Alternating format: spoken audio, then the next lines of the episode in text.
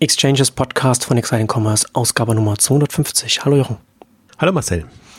Heute zu unserer Jubiläumsausgabe ein Thema, das wir uns so vor ein paar Wochen und Monaten hätten auch nicht gedacht, dass wir darüber reden würden. Aber natürlich werden wir heute mal über die Corona-Krise reden, über das, was auf die Wirtschaft zukommt, auf den Handel zukommt, den stationären Handel, den Online-Handel.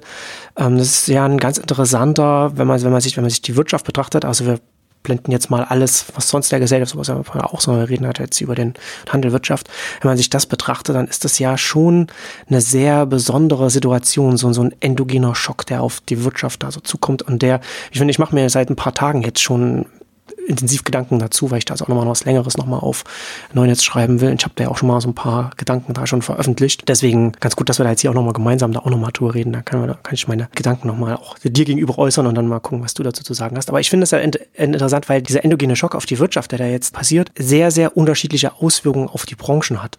Und man gerade, wenn wir den Handel anschauen, also also auch auf in andere Branchen, ne? also jetzt die ganze Automobilbranche, wo jetzt die Produktion eingestellt wird, Fließbandproduktion komplett einstellen, das ist schon die nukleare Option. Ne? Da, da sieht man schon, in welcher Größenordnung wir uns da jetzt bewegen. Aber beim Handel, ne? so der stationäre Handel macht zu, muss größtenteils schließen, äh, kann die Läden gar nicht mehr weiter betreiben und der Onlinehandel auf einer ganz, ganz andere Herausforderung. Ich hatte es oft schon mal gesagt, äh, wochenlanges Weihnachten quasi. Also Umsatzpotenzial und gleichzeitig natürlich, der, natürlich dann auch ein Stresstest für die Kapazitäten, die da sind. Organisatorisch, operativ ein extremer Stresstest für den Onlinehandel. Das ist für mich ja auch das, das Interessante, die, diese Entwicklung, die ja, ich meine, natürlich ist das alles ähm, schlimm und, und, und, ja. und für alle Beteiligten, egal welches Handelsunternehmen, für jeden hat das operativ und organisatorisch erstmal Auswirkungen. Ähm, du hast es beschrieben, natürlich für den Stationär ist es stationär ist erheblich schlimmer als, als für den, für den Onlinehandel. Aber was ich so interessant daran finde, ist, dass die Stärken werden stärker, den nutzt das tendenziell und die hm. Schwachen, für die wird das tendenziell noch bitterer. Jetzt, ich bin so hin und her gerissen bei dem Thema, weil ich mir denke, wir warten jetzt so seit zwei, drei, vier, fünf Jahren auf den Abschwung, der irgendwann ja mal kommen muss. Und diskutieren ja da auch, wer ist gut aufgestellt für einen potenziellen Abschwung, wer ist weniger gut aufgestellt für den ähm, Abschwung. Und das ist natürlich jetzt eine Extremsituation, dass es gerade der ja. Virus ist, der jetzt zu einem Abschwung dann tendenziell führt. Aber im Grunde ist es unvermeidlich gewesen, dass das irgendwann mal kommen muss und jeder konnte sich in gewisser Weise darauf einstellen. Und das ist für mich eigentlich das Interessante zu sehen, wer ist jetzt besser darauf eingestellt und, und kann davon profitieren und wer eben nicht. Und ich glaube, das sehen wir gerade und deswegen bin ich auch so, ich kann bei Exciting Commerce auch wenig drüber schreiben, weil ich finde, gerade sind wir in so einer Phase, wo noch alles im Fluss ist, wo man natürlich so den Rettungsimpuls hat und im Prinzip versucht, so in Anführungszeichen Notlösungen zu hm. bieten. Hm. Mein Punkt wäre aber eher, also gerade da man es eben absehen konnte und dass es halt so eine Abschwungphase ist, ähm, was bedeutet das jetzt mittelfristig äh, für den Handel? Und ich sehe, wenn ich jetzt mich mit, Händlern, mit Händlern unterhalte, ich bin ja auch in einem, einem oder anderen Beirat, ähm, sehe ich schon die operativen Herausforderungen, ähm, Schutz der Mitarbeiter, organisatorischen Auswirkungen, dass du einfach die, die im Büro arbeiten, nach Hause schickst und andere Strukturen, andere Kommunikationsprozesse etc. Mhm. etablieren musst. Also das ist schon eine Veränderung, die da ist, aber ich habe das Gefühl, also ich bin manchmal ganz baff, wie das gemanagt wird und wie das durchgezogen wird. Also sehr, sehr professionell. Und ich glaube, da ist der Onlinehandel auch noch ein bisschen flexibler, weil er halt auf Unwägbarkeiten eingestellt ist und ja alles nie so passiert, wie man es wie man sich äh, wünschen kann. Ähm, deswegen ist da zum Beispiel meine meine Sorge gar nicht so groß. Also die große Sorge ist immer nur, wenn sich Mitarbeiter im im Lager im, in der Logistik infizieren, dann ist das natürlich eine große Herausforderung, weil dann gar nichts mehr letztendlich geht. Aber wenn die Strukturen, wenn man das einigermaßen schafft und manche machen mit äh, zwei Schichten oder unterschiedlichen, äh, also dass dass die eben getrennt voneinander arbeiten, äh, hm. dass, dass nicht sofort das ganze Lager außer Gefecht schlecht ist. Also lassen sich da ähm, schon sehr zielführende Lösungen einfallen. Und dann sieht man halt, was solche Strukturen möglich machen. Und ich meine, Extremfall ist jetzt, ist jetzt immer Amazon. Also da bin ich jetzt wirklich gespannt auf, der, auf den nächsten Shareholder-Letter, weil ähm, die natürlich überlaufen tendenziell überlaufen sein müssen. Und man sieht ja, dass dadurch, dass sie strukturieren und sagen, wir wollen jetzt nur mehr tendenziell die, die notwendigen Produkte, Produkte des täglichen Bedarfs, die rausbringen, das machen sie ja nicht, weil jetzt, weil jetzt das die Priorität wäre, sondern weil die Kapazitäten einfach nicht mehr ja. ausreichen.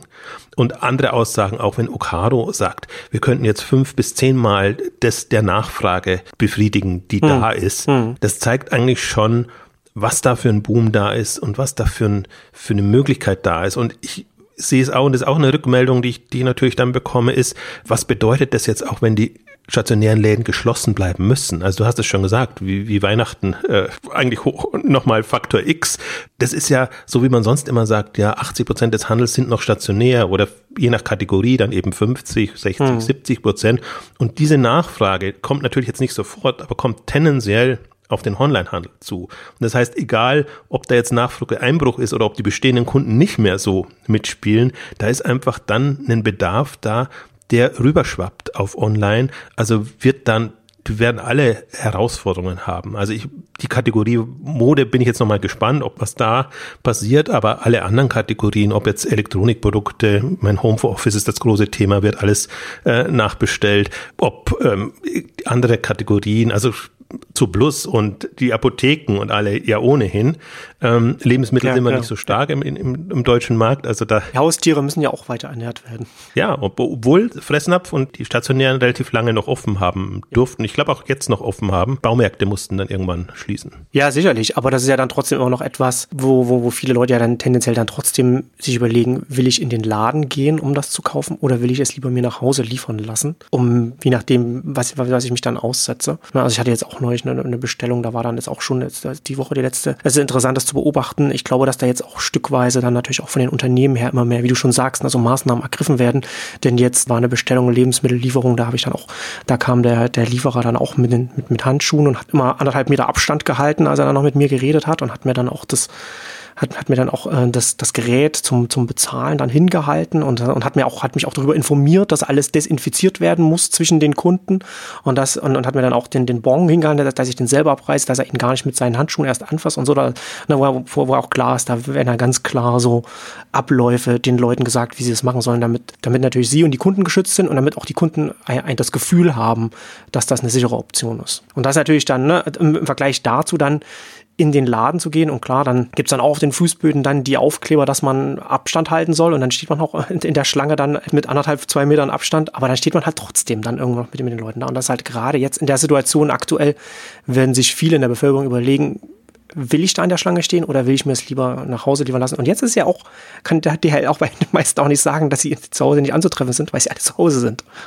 Absolut. Also ich finde auch, das ist das extrem gefährliche. Also Supermärkte sind ja die, ja, Herde, wo sich's, wo sich's äh, verbreitet und, und wo die Ansteckungsgefahr äh, besteht. Und unter vernünftigen Gesichtspunkten würde man ja sagen, das sind die ersten, die man zumachen würde, äh, weil da ist alles so eng und die Regale so hm. nacheinander und, ja. und die Lösungen oder Krückenlösungen, die jetzt gemacht wurden, ähm, die helfen ja nicht wirklich. Also du musst wirklich eine, eine Zeit finden, wo relativ wenig los ist, damit du das tatsächlich schaffst. Aber du kannst kaum in so einer Regalzeile aneinander vorbeigehen, ohne dass du den, den Mindestabstand ähm, nicht ein, äh, einhältst, äh, nicht einhältst. So rum.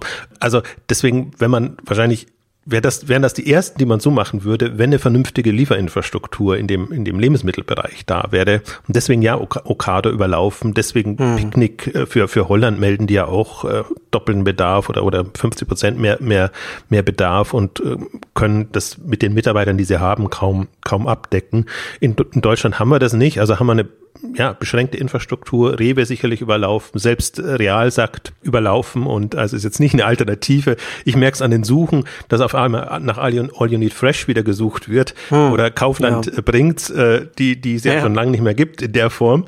Du merkst einfach, also die Leute, die sensibilisiert sind und das ernst nehmen, ähm, die suchen natürlich nach, so, nach solchen Alternativen. Also das sieht man auch, wo der Onlinehandel einfach hinterherhinkt, wo wir für, für, für solche Themen, und das ist jetzt ja nur ein Argument, äh, warum's, warum so eine Lieferstruktur Sinn macht. Es mhm. gäbe ja viele andere auch unter normalen Umständen. Ähm, gibt's halt noch nicht oder gibt's zumindest in, in Deutschland noch nicht. Ähm, aber ich finde es so, so wirklich interessant, wenn man in England sich Ocado anguckt, die ja eigentlich einen vergleichsweise etabliert sind, auch einen guten Markteinteil schon haben, aber das selbst die, ich meine, bei denen ist gerade das zweite Lager oder das, das große Lager, das sie gerade bauen, noch nicht so fertig, dass sie es nutzen können.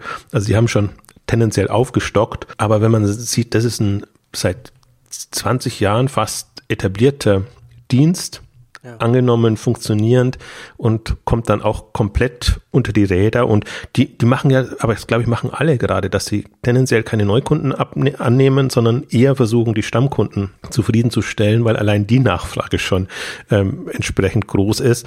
Also das ist, ich finde, das zeigt jetzt, und ich möchte nicht unbedingt jetzt eingehen so auf die, die großen Probleme, damit einhergehen, sondern eher auf die Chancen. Es soll aber nicht so klingen, als ob ich mir deren nicht bewusst wäre, sondern ich finde es eigentlich spannend aus einer Branchensicht und aus einer strukturellen Sicht und bin da eigentlich eher gelassen zuversichtlich, was diese ganzen Entwicklungen angeht, weil das eigentlich jetzt eher ein, ein zusätzlicher Katalysator wird, wo man sowohl das Marktpotenzial sieht, als auch die Art und Weise, wie Handel künftig funktionieren kann hm. und muss. Und das ist für mich, also das ist natürlich jetzt zur falschen Zeit. Wahrscheinlich, wenn man zwei, drei Wochen weiter wäre, kann man das entspannter diskutieren. Momentan ist natürlich alles noch äh, in der Not und, und Verzweiflung. Ähm, also tritt man da sehr vielen Leuten natürlich auf die Füße, wenn man das jetzt zum Beispiel bloggen würde oder nur in die Richtung schreiben würde, weil das würde dann schon eher als frevelhaft gesehen, verstehe ich auch.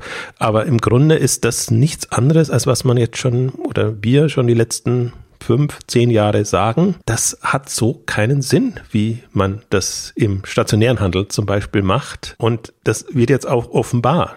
Das hm. hat andere Gründe, aber ob das jetzt der Grund ist, weil die Läden schließen müssen, weil man sich ansteckt, weil Ansteckungsgefahr besteht, oder weil die Leute halt nicht mehr in die Stadt kommen aus anderen Gründen oder Stadt kommen wollen, in die Innenstädte aus, aus anderen Gründen, im, im Grunde ist es dasselbe. Und für mich ist das jetzt wirklich so ein, ja, im Zeitraffer quasi, was passiert in einer Abschwungphase. Hm. Und ich bin sehr gespannt, wie bestimmte Händler reagieren werden. Also vielleicht gar nicht so sehr an die man immer denkt, sondern an die, ich finde, Zara und H&M mit am spannendsten.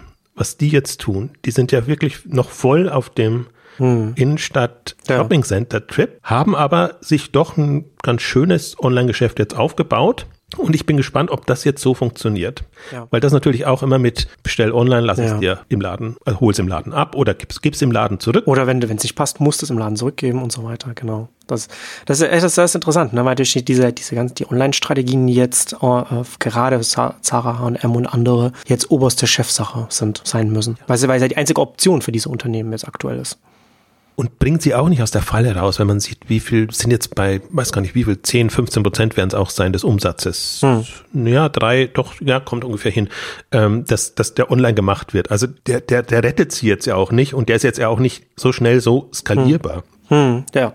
Dass er es bringt.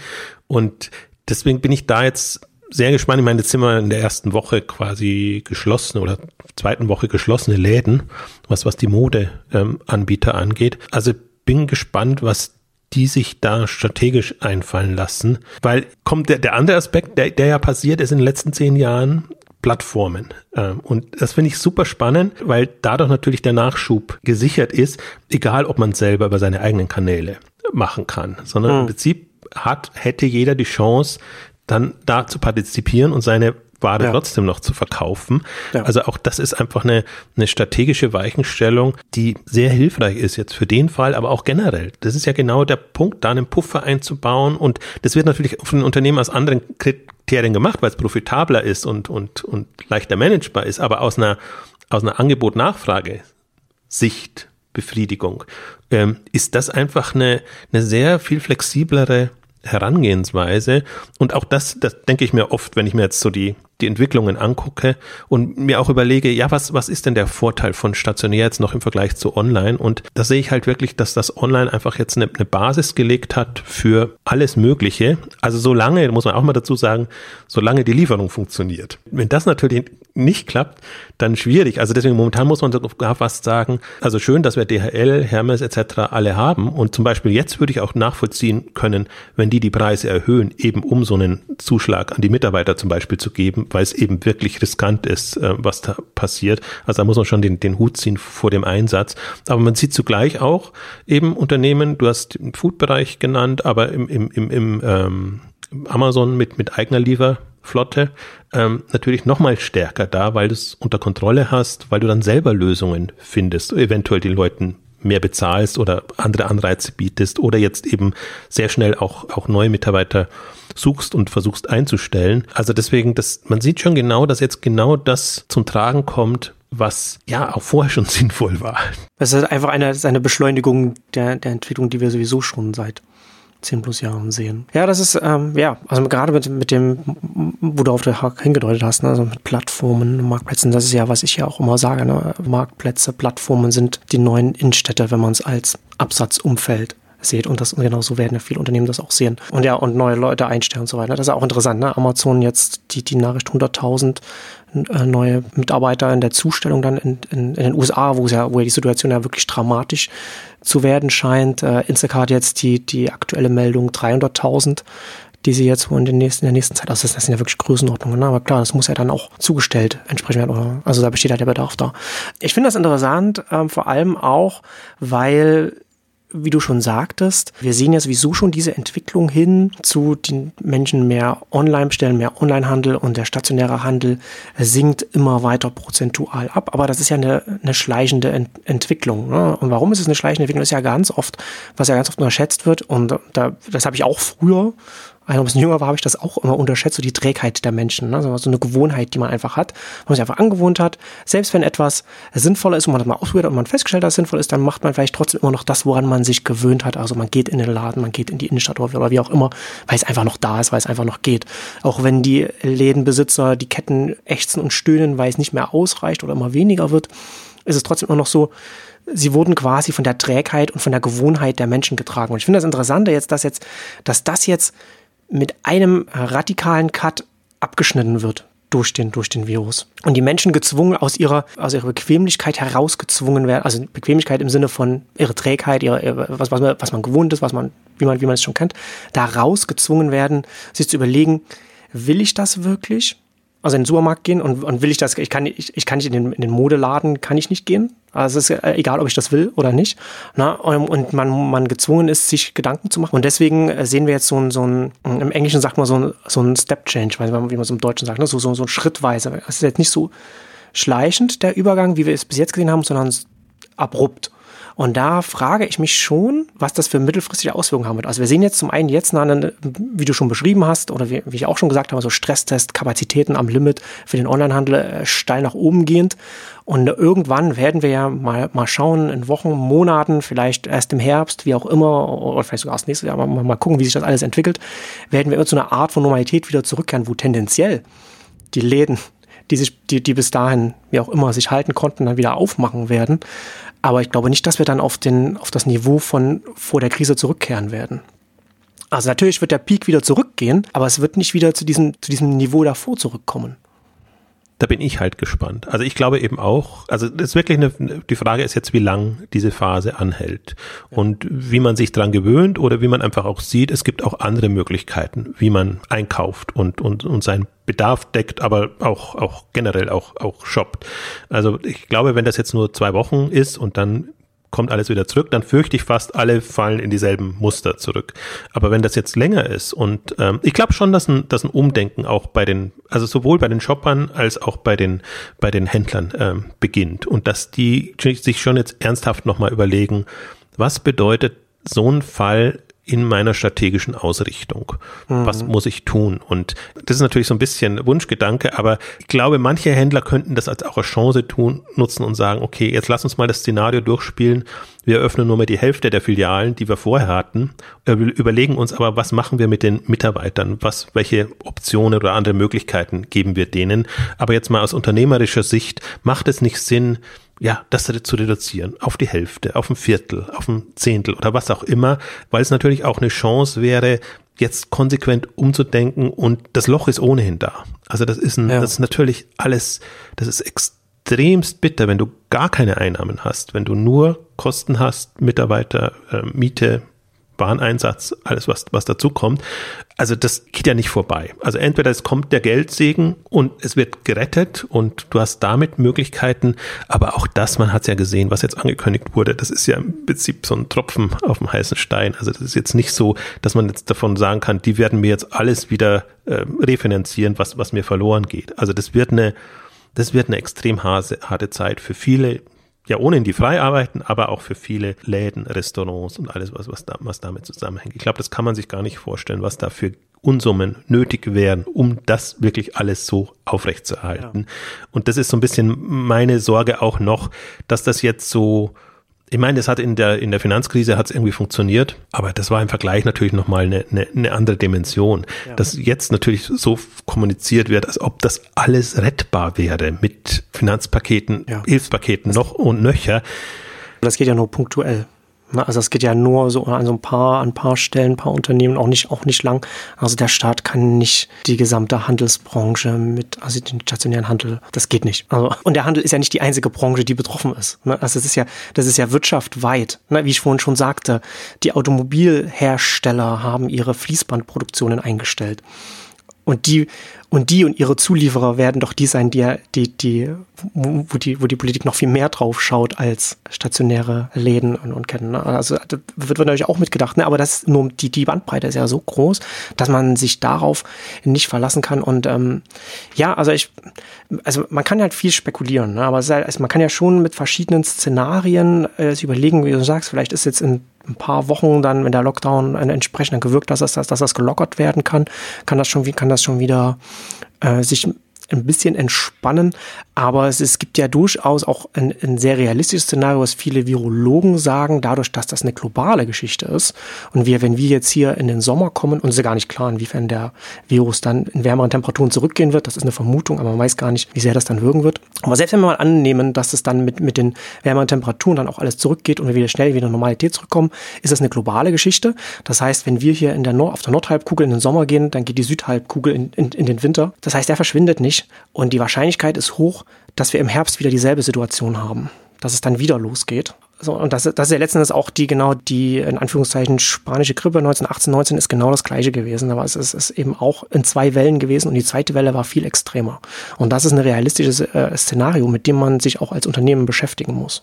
Ja, und ich bin, ich, das ist ja auch so ein bisschen, wo ich wo ich mich immer schwer tue, weil es wirklich alles in Spekulation geht. Ähm, und kannst Annahmen treffen und du kannst es dir, also das Wunschszenario ist natürlich immer, dass, dass es möglichst kurz ist und dass man, dass, dass man sieht, es funktioniert ja und dann also es geht natürlich nicht von heute auf morgen weg, das, das ist klar, aber man, man hat so eine Möglichkeit, das so langsam wieder anlaufen zu lassen.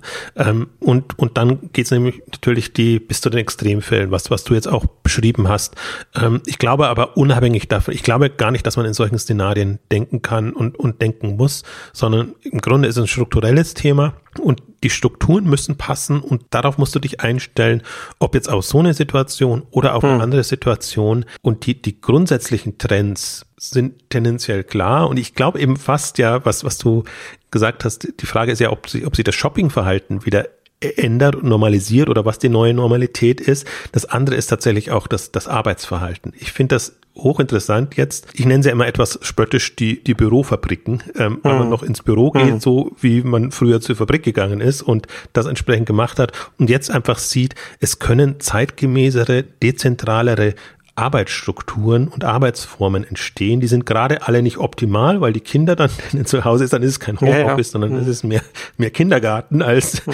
als das. Also deswegen, das sehe ich jetzt ja nicht als Idealgeschichte, aber ich glaube, das ist das große Manko, was man jetzt auch sieht, dass die in Anführungszeichen Bürofabriken, die müssen nicht sein. Ja, genau. Man, das ist ja genau, das ist ein sehr guter Punkt, ne? genau, weil das genau das, das einfach nur aus Tradition, sage ich mal, ist das so. Oder weil die Geschäftsführung das eben so wollte, dass aber das gar nicht so sein muss, zwingend. Ne? Und das, und, und das lernen gerade ganz viele Menschen, dass das, dass das, was einem immer gesagt wurde, das, das muss gar nicht so sein. Ich kann meine Arbeit machen, ohne dass ich Präsenz im Büro zeige.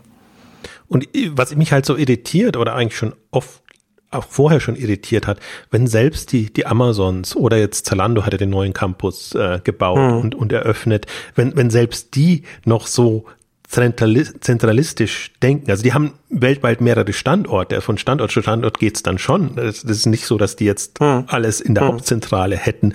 Aber trotzdem, wenn du dir anguckst, die, diese Hauptzentralen und warum muss das komplette Amazon da in Seattle eingepfercht ja fast schon sein, weil sie quasi, quasi die ganze Innenstadt haben.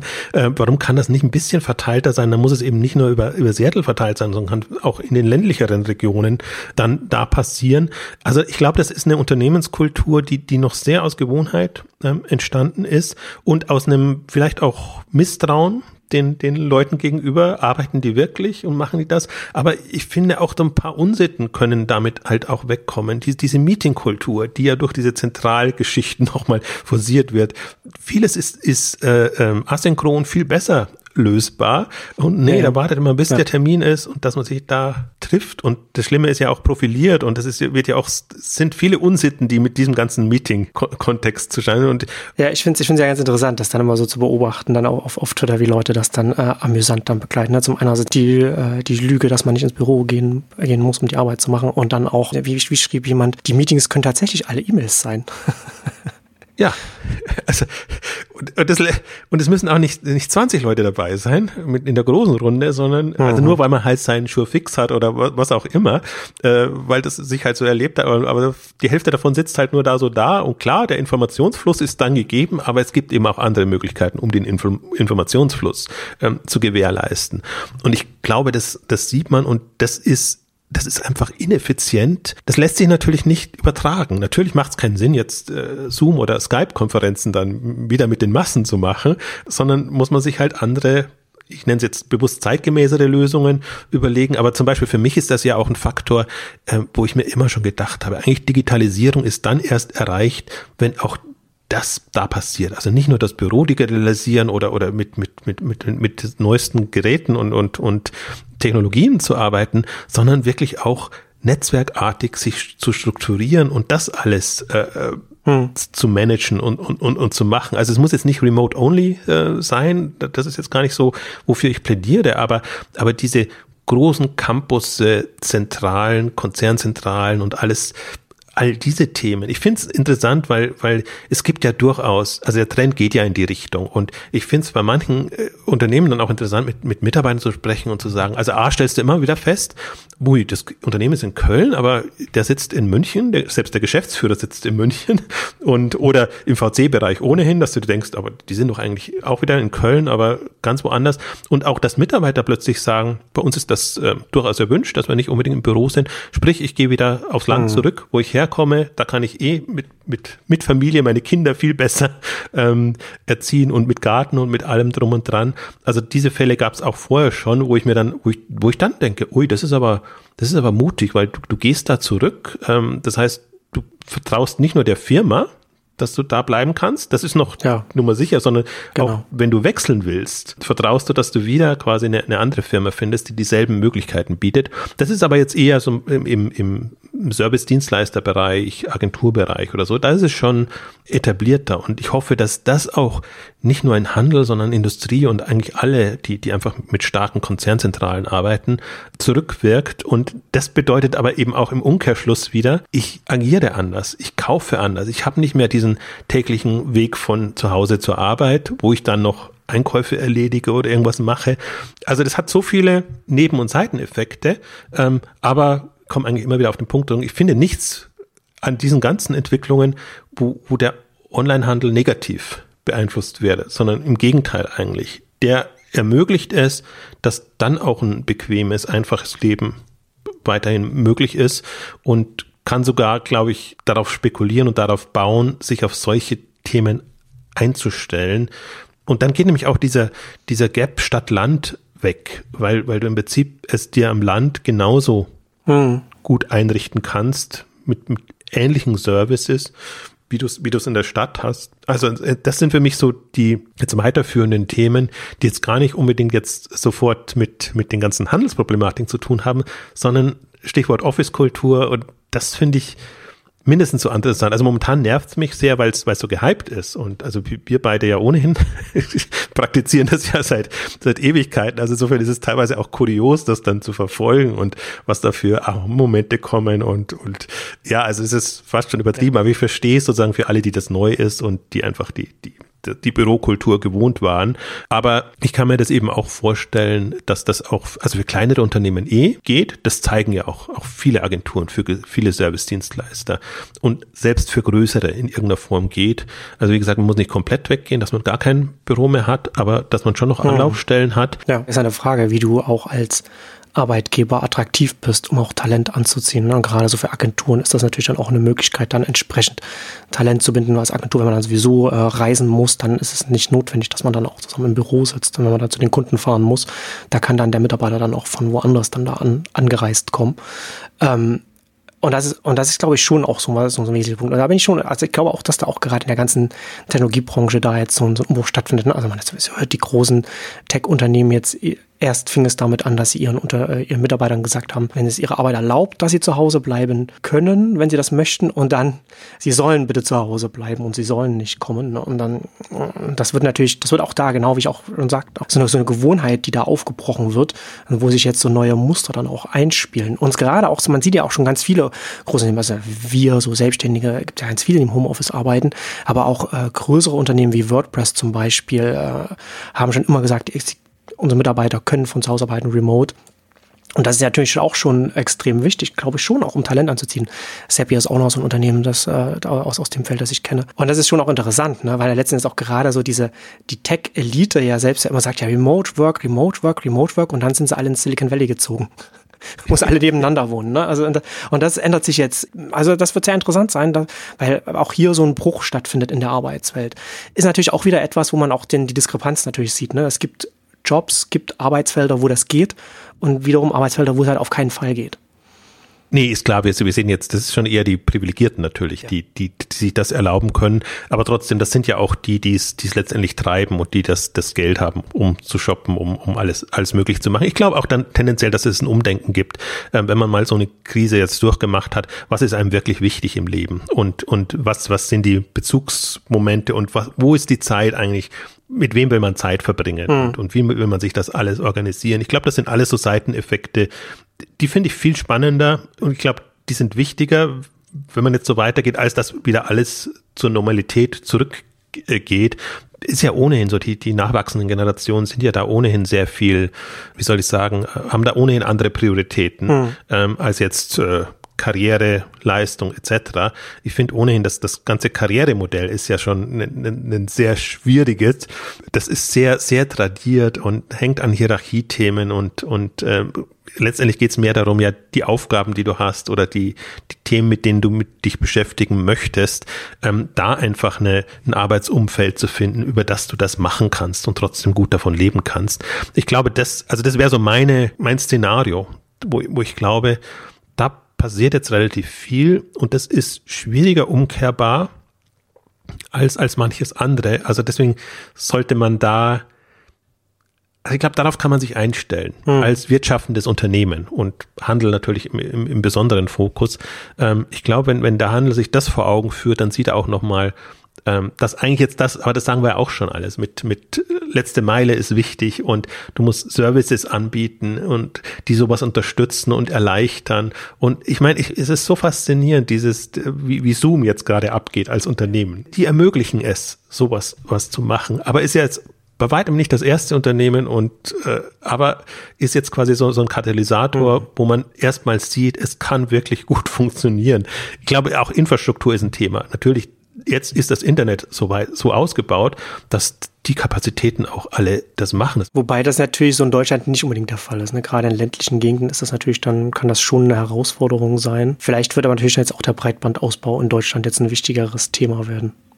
Wäre ja auch zu hoffen genau, das, das hoffe ich alles. Also, dass diese ganzen Geschichten, also dass es nicht wieder ein Backlash gibt, wir müssen jetzt erstmal die ganzen etablierten Industrien retten, ähm, weil da hängen ja die Arbeitsplätze dran, etc. Sondern im Grunde, also wenn man ein bisschen das managen kann in so einer Krisensituation, ist immer schwierig, aber dass ja. man wirklich auch sagt, das sind die Prioritäten, in die Richtung geht es und, und vor dem Hintergrund mache ich das oder unterstütze ich das.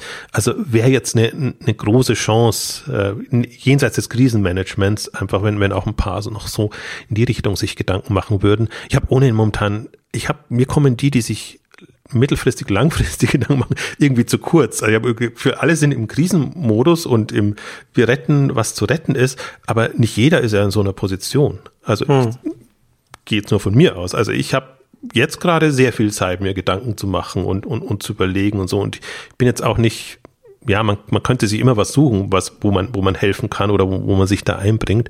Aber ich glaube, es muss, muss auch so eine, so eine Richtung geben, dass man auch sich einfach überlegt, was kommt danach und, und in welche Richtung kann es gehen. Und deswegen bin ich gerade auch nicht so, bin witzigerweise jetzt gelassener, was diese ganzen Entwicklungen angeht, als die letzten zwei, drei Jahre, wo ich echt immer mir Gedanken gemacht habe, meine Güte, was, was passiert, wenn wirklich mal so ein Einbruch kommt oder, oder eine Krise kommt? Und was ja, was passiert dann wirklich? Also wie, wer kollabiert, wie kollabiert's oder lässt es sich managen oder auch nicht managen? Ja. Und ich glaube, das ist auch, ich weiß nicht, also natürlich, das Problem ist immer, wenn du zu der Zeit dann darüber sprichst, dann ungst du tendenziell aus, aus, aus Sicht der anderen oder gab ja die Todesliste im, im Einzelhandel ja. und, und, und, und diese Themen, das ist ja nicht von, von ungefähr, dass das kommt, aber ist natürlich im Prinzip zur falschen Zeit, weil alle, alles läuft, alles geht gut, Entwicklungen sind super, Geld fließt. Das ist ja ohnehin, finde ich, auch, auch ein Phänomen, sozusagen, das Gelddrucken, das kontinuierliche Gelddrucken, damit die ganzen Kredite auch entsprechend gewährt werden können. Also das ist ja ein Phänomen, was ja für mich so absurd ist, weil, weil das ist sehr künstlich, was da am Laufen gehalten wird. Und es gab ja die ganze Zombie-Debatte auch, sozusagen, dass mhm. das Unternehmen eigentlich nur noch laufen, weil sie eben günstige Kredite bekommen können. Und die bekommen sie eben nur, weil dauernd günstiges Geld nach geschoben wird, mhm. in Anführungszeichen gedruckt wird. Also das sind ja alles so Effekte. Natürlich meint man dem Ganzen was Gutes zu tun, aber irgendwann wird's halt dann sehr, sehr heftig. Und ich glaube, momentan sind wir in so einer heftigen Phase, ja. äh, wo, sie, wo halt jetzt das nachgeholt wird, was im Prinzip ohnehin schon die letzten fünf, sechs, sieben Jahre überfällig gewesen wäre, befürchte ja. ich so ein bisschen. Und wie gesagt, ist halt eine, die, eine, eine besondere Art von, von Abschwung in der Wirtschaft, der wo natürlich Konsum und grundsätzlich äh, Wirtschaftskreislauf schrumpfen wird, äh, Wirtschaftswachstum stark zurückgehen wird, aber wie gesagt, die Branchen unterschiedlich betroffen sind und es ist, ja, also es klingt komisch, wenn man das sagt, aber es ist der denkbar beste Abschwung für den Onlinehandel, für die, für die Branche, für die, für, ne, also egal, also ohne, ohne dass es, ne, also es ist ja, ist ja schon sehr schwierig, ne, wir haben hier, wir, also es sterben Menschen, wenn man nach Italien schaut und so weiter. Es, ist, es sind Tragödien großen Ausmaßes. Aber wenn wir, wenn wir auf die Wirtschaft schauen und was, was das für die Unternehmen bedeutet, dann muss man das, kann man, muss man das so sagen. Wobei ein Thema, über das ich mit dir auch noch äh, gerne reden würde, weil wie gesagt, das ist ja ein globales Thema. Und ähm, da natürlich auch interessant, jetzt haben wir ja viel über Nachfrage geredet und, und wie sich das bei den, bei den Endkunden das Verhalten ändert. Aber wie sieht's auf der anderen Seite aus, also der Einkauf? Weil Supply Chains ja natürlich auch belastet sind, ne, welt, weltweit. Also China redet zwar jetzt davon, dass sie jetzt langsam die Fabriken wieder hochfahren, aber das kann natürlich dann auch sein, dass da von oben Druck kommt und dann vielleicht doch wieder alles zurückgefahren werden muss, weil die Leute sie wieder schnell anstecken in der Fabrik. Mal gucken, wie sich das entwickelt. Aber grundsätzlich ist das ja schon ein, so ein globales Thema, wo auch vom Einkauf von den Supply Chains her ja auch eine Herausforderung sein kann. Wie sieht es da für den Onlinehandel aus? Naja, ich meine, kurzfristig ist es ja eher so, dass alle sich bei dem bedienen können, was stationär jetzt nicht verkauft werden genau, kann. Also ja. insofern kurzfristig sehe ich da jetzt erstmal kein so großes Problem. Also die Kanäle ändern sich, die Quellen, von denen man, denen man die, die Produkte bekommt, ähm, aber ansonsten nicht. Also insofern ist, glaube ich, vom, vom Nachschub her ist das jetzt nicht das große Thema. Aber ich glaube tatsächlich, dass was du ansprichst, dass es über die Jahre jetzt grundsätzlich da zu Änderungen kommen muss. Und ich glaube, dass das Bewusstsein jetzt auch langsam steigt, dass diese Auslagerung, auch diese zum Teil schon absurden Stufen, dass, dass du an einen Mittler gehst und der vermittelt es dann wieder weiter. Ja. Und, und ich meine, die Umkehr war ja ohnehin schon da, dass, dass Händler wie Zalando oder andere versuchen anzugeben, in welcher Fabrik, unter welchen Umständen etc. sind bestimmte Produkte, ein Teil der Produkte äh, hergestellt worden. Also den Trend gab es ja schon, aber trotzdem kann das immer noch weit weg sein. Und ich glaube, aber das ist ja auch was, was, was andere ewig schon kritisieren. Dass, also nur wegen des günstigeren Preises quasi die, die lokale Fertigung und, und, und lokalen Kompetenzen komplett preiszugeben. Also man sieht es ja jetzt mehr noch an, den Gesichtsmasken jetzt zum Beispiel, wo es, akuter wird, wenn man einfach auch da sieht, ähm, nee, das sind eben Billigprodukte, die man irgendwo ganz weit weg äh, ähm, produziert hat. Und aber es, es gibt auch da, ich bin ja ein großer Fan, vielleicht lassen wir das noch kurz einfließen von, von Nassim Nicholas Taleb, der den, den Schwarzen Schwan mal gemacht hat, aber den, den ich Black Swan, den mal gar nicht so sehr von dem Thema, sondern hm. seine Nachfolgebücher. Anti-Fragile und Skin in the Game, wo er sich hm. genau dann eben Gedanken gemacht hat, wie müssten denn eben Strukturen aussehen oder also A, wie kann man sich darauf einstellen, auf so unwahrscheinliche Ereignisse, die man nicht prognostizieren kann, aber trotzdem darauf einstellt? Und wie müssten Strukturen sein, sodass eben so eine, so, solche Gefahren gar nicht mehr auftauchen? Und der hat eben sehr viele gute Ansätze in dem Bereich, eben auch ein, ein Thema lokal ist das, was zählt. Im lokalen Bereich ist man sehr viel verantwortungsbewusster und hat eben auch sehr viel näher dran an, an den Themen, aber eben auch nicht mehr so abstrakt, also dass man jetzt für seine Entscheidung nicht mehr in, also dass man tatsächlich für seine Entscheidung, Fehlentscheidung, muss man, muss man sagen, in Haftung genommen wird, also dass man es selber auch spürt. Ähm, da haben wir ja auch, also wo manchmal Entscheidungen getroffen werden und wo die Effekte sind, das ist ja so sehr, sehr, sehr entkoppelt. Ähm, und das sind für mich so, so Themen, auch das ist, das, das propagiert er seit zehn Jahren und redet sich da den, den Mund fusselig und niemand hört zu, weil, weil alle sagen, nee, das, das, das funktioniert doch und das ist doch toll und so günstig kriegen wir es nie mehr wieder. Ähm, mhm. Und die Effekte, ich denke mir das häufig jetzt, wenn ich jetzt sehe, die, die Epidemie jetzt und zum Beispiel, ich habe ja noch die, die, die AIDS-Krise miterlebt, AIDS-Epidemie Anfang der 80er Jahre. Ähm, wenn wir ähnlich aufgestellt wären, damals wie jetzt, was das für eine explosionsartige Entwicklung gewesen wäre.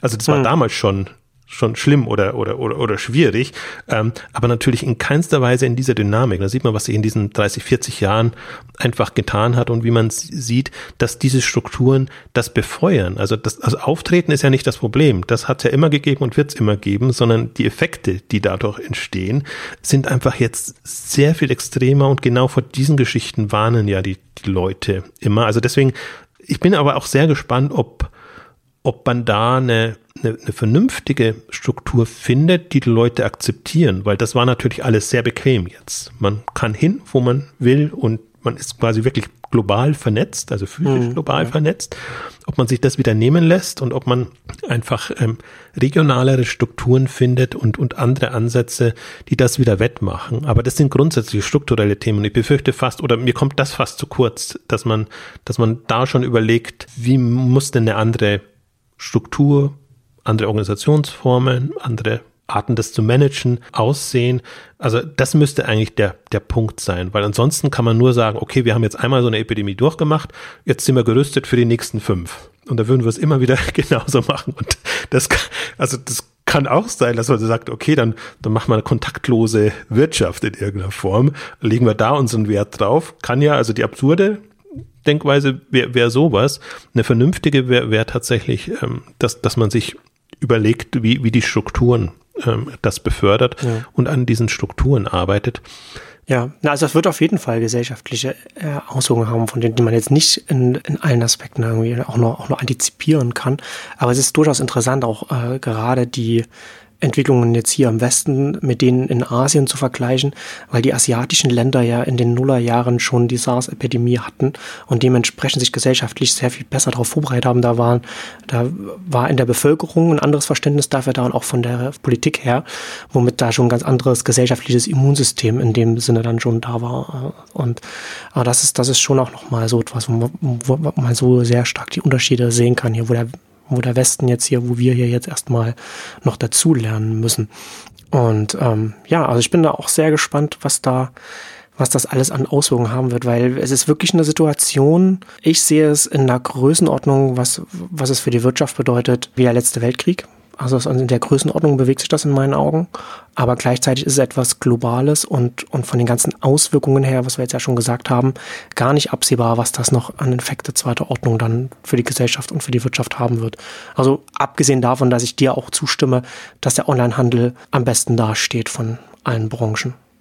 Also ist zumindest ein Lichtblick, sagen wir es mal so. Also ich, ich sehe es eben genauso. Ich, ich, ich befürchte auch, das wird ein wirklicher Crash. Ähm, also weil es einfach so eine Kettenreaktion ist, die jetzt kommt und hm. das kann man sich jetzt noch oder will man sich jetzt auch noch nicht so vorstellen, verstehe ich auch. Äh, Wäre wär auch total kontraproduktiv, wenn man jetzt so ein Szenario an, an die Wand malen würde. Aber man muss sich zumindest im, im, im Hinterkopf darauf einstellen. Und ich versuche ja immer positiv zu denken oder das nach, nach vorne zu denken. Und mhm. äh, überlegen mir halt, also ich glaube, schwierig wird's nur dann, wenn man an den festgefahrenen Strukturen und, und, und, und Themen festhalten will. Wenn man alles ja. wieder so machen will, wie es mal war oder noch schlimmer, noch weiter zurück war. Ja. Ähm, aber wenn man das als Impuls nimmt, weil dann bietet das selbst diese Phase jetzt Chancen, dass, dass man sagt, okay, ich kann mir jetzt gedanklich zumindest äh, Lösungen, Strukturen überlegen, wie ich hm. die nächsten fünf, zehn Jahre manage und muss einfach vieles anders und neu denken, aber jetzt auch nicht so neu. Naja, ich glaube halt auch, dass man von der Politik her sich mehr Gedanken machen muss. Wie kann man denn die Versorgung der Bevölkerung auch sicherstellen in so einer Zeit? Ne? Gerade auch wenn man vielleicht darüber nachdenkt, wir finden jetzt nicht so schnell einen Impfstoff und wir werden vielleicht in der ähnlichen Situation nochmal und wie, wie, lange das auch dauern wird, ne? bis wir auch Herdenimmunität haben oder, oder wie auch immer. Ne? Aber ich, ich habe in dem Zusammenhang ja auch gedacht, wie, wie gut es wäre, wenn wir jetzt bundesweit ein, ein gutes Netz an Abholstationen hätten, die dann einfach regelmäßig desinfiziert werden, ne? wo man einfach hingehen kann, ne? Also nur mal als ein sehr, sehr schlichtes Beispiel. Ne? Und du sagst ja auch, sagst ja auch immer, dass es letzten Endes auch auf der letzten Meile so die, die Lager, bevor das zugestellt wird, dass es ja eigentlich auch eine Gemeindesache ist. Ne? Dass eigentlich, dass es einfach von der regionalen Politik da Strukturen bereitgestellt werden müssen für die Nahversorger wie in Amazon und, und, und so weiter und so fort. Also für die Online-Händler, die dann entsprechend dann die Versorgung der Bevölkerung äh, sicherstellen. Und dann hätten wir eben keine Kapazitätsprobleme. Also im ersten Schritt zumindest. Das kann dann schon wieder privatisiert werden. Und aber im Prinzip die Gemeinde gibt's vor, was, was denn die, die praktikabelste Lösung war. Also gerade weil du die, die Packstation nochmal ansprichst. Was haben die Paketshops jetzt für Probleme? Und ich bin ja schon immer äh, jemand, der, der sagt, Paketshops sind nicht die Lösung. Also mein Argument war eigentlich immer, die Schlange ist das, das Übel da. Aber mhm. der Kontaktpunkt ist es einfach jetzt. Und was haben sie sich jetzt für Lösungen überlegen müssen, dass sie die Paketshops außer Gefecht setzen? Weil da liegen zum Teil noch Pakete, die dürfen mhm. aber nicht mehr aufmachen. Also da liegen sie ewig. Deswegen haben sie zum Teil ins, ins eigene Lager zurückgenommen, mhm. ähm, um, um das entsprechend im, im Fluss zu halten. Also deswegen, das sind, äh, wir kommen, also könnten jetzt durchgehen, wir könnten zig Ausgaben, die, die wir schon mal gemacht haben, nochmal durch durchkauen. Ähm, aber das sind genau diese Aspekte, die einfach also das, was wir als gute Lösung empfunden haben, ist auch unter diesen Umständen eine gute Lösung oder eine gute Zwischenlösung. Packstationen sind für mich immer noch Zwischenlösung. Ja. Ähm, also jetzt, wenn die Leute zu Hause sind oder wenn es solche Strukturen, natürlich nochmal idealer. Aber auch da, wie kann ich das Paket abgeben, ohne dass ich mit dem Menschen in Berührung komme? Solche Geschichten und Themen, auch, auch da hat Amazon ja seine Amazon Hub ähm, Geschichten oder zum Teil hat ja auch DRL mal vorangetrieben, dass es wirklich die Kästen sind, die in den, in den Gebäuden dann, dann drinstehen, äh, wo man das genau lösen könnte. Und ich meine, da, da ändert sich nichts. Es sind genau die Themen, die voranzutreiben sind, die man eigentlich jetzt seit fünf Jahren für sinnvoll erachtet, weil einfach die Paketflut da ist und mhm. weil es da ein Problem gibt und weil es echt ein Effizienzproblem auch gibt in dem Bereich. Pick and Chip, die propagieren ja sogar, dass man sagt, die Kästen sind das, was transportiert werden muss und irgendwo abgestellt werden muss, weil da ein Sortiermoment rausfällt, also unter, unter Effizienzgesichtspunkten. Also das müssen jetzt nicht, die, die bestehenden Packstationen sind ein bisschen, bisschen unhandlich, was, was das angeht, aber dass man sich da nicht Lösungen überlegt, nee, muss ja nicht jedes Paket dann nochmal einzeln beim Endkunden abgeben, sondern weiß ja schon, in die Straße oder in, in, in den Gebäudekomplex sozusagen kommen heute die mhm. und die Pakete, also kann man das schon vorkonfiguriert anbieten. Das ist eben die Chance der Masse. Das wird halt jetzt nochmal, glaube ich, evidenter. Wir, wir sind immer noch in der Struktur von, wir denken so Versandhandel eins zu eins Paket. Nee, ganze Ströme werden so transportiert ja. und die gilt es effizienter zu verteilen und auch eben abzustellen oder, oder, oder an den Mann, an die Frau zu bringen. Also deswegen, ich ja, ich wirklich teilweise bitter, weil, weil ich einfach mehr, mehr Chancen sehe als wirklich äh, Nöte. Und ich glaube, dass wirklich, dass das ein Katalysator ist, wenn man es mal wirklich nochmal vernünftig und nüchtern bedenken kann. Und ich weiß noch nicht, ob jetzt schon die Phase ist, weil jetzt wirklich bei vielen Land unter ist und man schon mal froh ist, wenn man seine, seine, seinen täglichen Job macht und die Krise bewältigt. Aber wenn man mal wirklich ein bisschen weiter denkt, das ist alles ähm, ja zielführend oder oder sagen wir mal, das das geht in in in in so eine Richtung und ähm, wir sehen und vielleicht zum, zum Ende nochmal noch mal auf, auf das, das Food-Thema zu kommen, da, da sehe ich halt das größte Übel. Da gibt's nix und das sah immer so aus, als ob das, ob man das nicht braucht oder, oder ob das nicht möglich wäre. Und man sieht einfach jetzt, es wäre schon schön, es zu haben, sagen wir es mal so drum. Hm. Und ich, ich glaube halt auch, natürlich sieht man das in solchen Phasen noch, noch stärker, aber heute sieht man ja auch, dass es den Leuten auch was wert wäre. Das hat man vielleicht vorher nicht als, als Punkt gehabt. Und ich glaube aber, diese Zielgruppen hat man jetzt zunehmender. Die ja. sich leisten können und denen es wert wäre, eine, eine bequeme. Und, das, und, und die sprunghafte Änderung im Konsumverhalten, sodass Leute überhaupt erstmal das in, in Erwägung für sich ziehen, sich das liefern zu lassen, das Essen, den Wocheneinkauf dann in dem Falle. Und dann halt, aber das ist natürlich dann auch ähm, jetzt gerade eine Zeit, in der, wenn jetzt äh, Neukunden dann bei diesen es zum ersten Mal probieren bei diesen Angeboten, dann natürlich dann äh, ein sehr chaotisches Angebot dann präsentiert bekommen, weil es natürlich ein Angebot ist, das völlig überlastet ist, wo dann die entsprechend dann die Produkte, dann man die Ersatzprodukte oder und nur die Hälfte dessen, was im Warenkorb gelandet ist. Das kommt dazu. Also das ist natürlich jetzt gerade schon eine Herausforderung. Sind, sind wir natürlich gerade in der, in der stärksten Umbruchphase. Das ist natürlich jetzt operativ ist natürlich jetzt äh, extrem viel Chancen. Also ja gar nicht so viel zu sehr strategisch, sondern operativ. Je schneller man das besser in den Griff bekommt, desto eher kann man dann auch diese ganzen plötzlichen Neukunden dann auch für äh, langfristig dann auch halten. Ja, das ist das eine jetzt aus, aus, aus Anbietersicht, aber ich denke mir das einmal als auch aus unternehmerischer Sicht, also dass man einfach jetzt auch sieht, was, was ist jetzt alles nicht da und woran kann ich bauen, welche ja. Lösungen kann ich mir überlegen, welche Services kann ich anbieten, die in so einer Phase, das ist natürlich Extremphase, sinnvoll sind, aber die auch künftig einfach das, das Leben erleichtern und, und zielführend sind für, für alle Beteiligten. Also und in so einem Denkmodus bin ich auch ja. gerade. Deswegen. Ja, solche Krisen machen, Krisen machen solche Sachen, die sowieso schon da sind, noch sehr viel sichtbarer.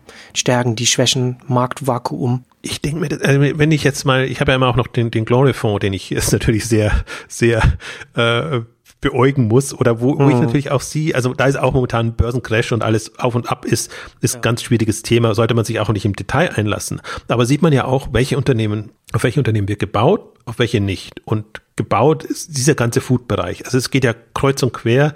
Ich, Food ist für mich auch noch äh, zu Plus drin und, und die Apotheken drin.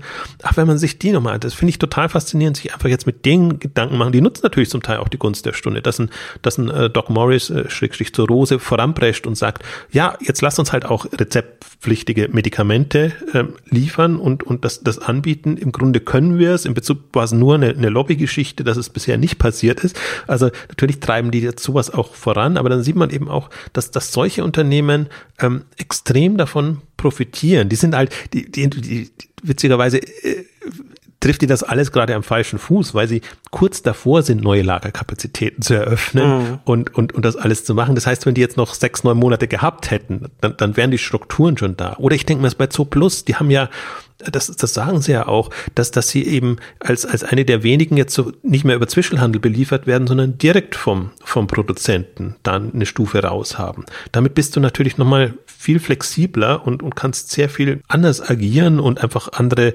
Volumina auch, auch entsprechend transportieren mit, mit, mit so einer Struktur als andere. Aber das sind alles, Grundsteine sind gelegt auch zu Plus unheimlich toll jetzt natürlich, dass es eine dezentrale Struktur hat, dass es überall in den Ländern seine Lager hat. 14, 15, 16, glaube ich, sind es inzwischen nicht mehr aus einem Zentrallager beliefert wird. Also es sind alles schöne strukturelle Voraussetzungen, die, die solche Anbieter schon haben.